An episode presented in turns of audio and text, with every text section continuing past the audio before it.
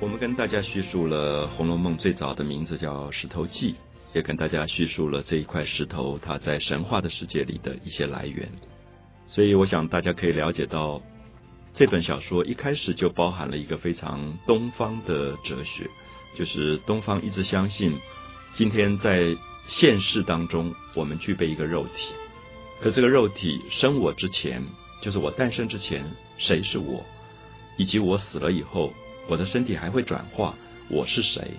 一直是东方哲学里面非常有趣的一个一个猜谜的游戏，就是好像不太像西方。西方当然也有所谓的因果报应，可是西方认为你这一世做了好事上天堂，这一世做了坏事你就下地狱，就是它是有一个 ending 的，有一个结局的。可是，在东方是认为因果是不断的互动的，所以我们。死去以后，我们的肉体会转化成另外一个东西，我们会转世成什么？我们自己不知道，以及我们上一世是什么，转世成我们今天的这个状态，我们自己也不知道。所以这块石头，它在大荒山无稽崖青埂峰下，它经过上千上万年的修炼，最后它就修成了一个人形。修成人形以后，他就在灵河啊，注意心灵的灵，灵河岸边走来走去，在那边游玩，有一点无聊，不知道要干嘛，因为他等于是一个修炼成仙了，他就在那边走来走去，结果就在灵河岸边看到有一株草，叫做绛珠草。我们知道“绛”这个字啊，绞丝边就是呃下降的“降”这个字，耳朵边改成绞丝边，“绛”是红颜色的意思，就有一株草叫绛珠草。当然，我们知道。临河岸边，不管石头草都是仙，它不是人，它它就是一棵草，一棵仙草。那么这个仙草，因为当时刚好没有水，所以快要枯干到要快要死掉了。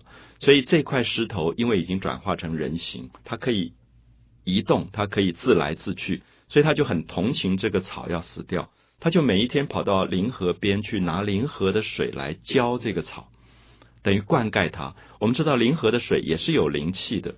所以它也不是普通的水，等于是甘露一样，就去浇这个这个绛珠草。那么绛珠草因为得到了甘露之水的滋润，所以就延长了它的生命。后来越长越茂盛，越长越茂盛。然后这个草也就修炼修炼，每天吞吐日月精华，最后它就修行成人形，修成了一个女生。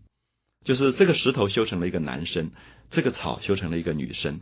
然后这个修成。人形的这个女生非常的漂亮，然后这个石头有一天因为在天上太无聊，他说：“我想变成人，投胎到人间去，然后去做一世的人，去经历人间的一世繁华，然后再回来。”那结果这个草在天上就觉得说：“哎，他既然到人间去，那我受到他的恩惠，因为他一直在用甘露水来灌溉我、滋润我，那么我有很多的。”报答要还给他，可是我不知道怎么还他，所以既然他到人间去，那我也到人间去转世做一个女孩子，把我一生所有的眼泪还他，等于把这个水还掉。这个女孩子就是林黛玉，所以我们知道林黛玉是每天都在哭的。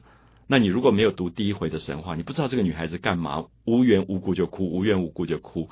那很多朋友因为。觉得第一回是有一点荒诞不经的神话，就跳过就不看。所以他们常常说：“哎，这个女孩好讨厌，这个林黛玉怎么整天哭？”可是事实上，如果你读了这个神话，你会有一个很大的感动，因为这是非常东方的哲学。他相信我们这一世为人，我们一定有东西要还给别人的，只是我们自己不知道要还什么。有时候是还父母，有时候是还妻子，有时候还丈夫，有时候是还给子女，有时候是一个朋友。同事都可能，所以有时候读完《红楼梦》，我常常觉得，别人说你读《红楼梦》有什么样的领悟？我说我领悟到，我这一世碰到所有的人都是前世有缘，我要还什么东西？有的人也许是要还他眼泪，有的人是要还他钱。那有时候有一个朋友跟我说，哪一个朋友很坏，骗了他钱？我说你读读《红楼梦》，你就觉得好一点，就是算了，也许是上辈子欠他的。我相信这个哲学不见得每一个朋友都相信，可是东方的哲学有它的好处是。它让你在人世间不可解的部分有了一个自己豁达的原因。我觉得那个豁达，呃，我这样讲，我还是相信很多朋友不一定赞同我啊，因为《红楼梦》读到最后，他说欠债的债已还，欠泪的泪已尽。所以《红楼梦》让我有一个很美的感伤。我会觉得在人世间，比如说像父亲母亲现在都走了，你会觉得我是不是欠他们的都还完了，或者他们欠我的也还完了？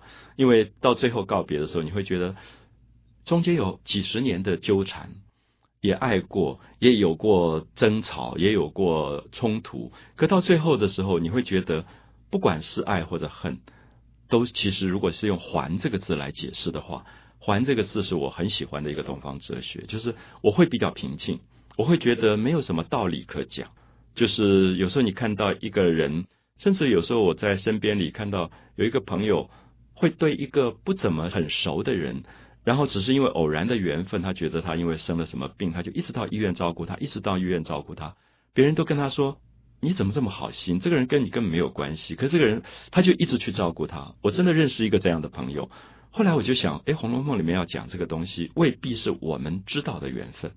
就是宝玉后来碰到这个女孩子，这个女孩子。每天牵挂他，每天就在那边哭，掉着眼泪的时候，宝玉也许不知道他们前世有过这样的缘分。可这个小说一直相信，人会在此生相见，是因为有前缘，前缘未了。所以我们看到后来贾宝玉变成了一个富家公子，然后他的妈妈王夫人，他的爸爸是贾政，那贾政有一个妹妹叫贾敏啊，敏捷的敏。那贾敏就是林黛玉的妈妈，所以他们等于是表兄妹。然后这个贾敏因为很早就去世了，林黛玉十二岁的时候母亲去世，所以林黛玉父亲在做官，没有办法照顾她，林黛玉就去投靠外祖母，就到了宝玉家里。他们第一次见面的时候，林黛玉十二岁，宝玉十三岁。然后宝玉看到这个女孩子，就跟大家宣告说：“这个妹妹我以前见过的。”大家都说胡说。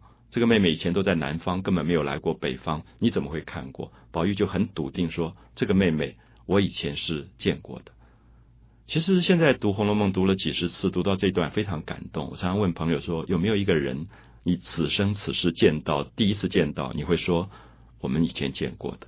我相信，如果你找回这样的感觉，你就会懂得《红楼梦》迷人的地方。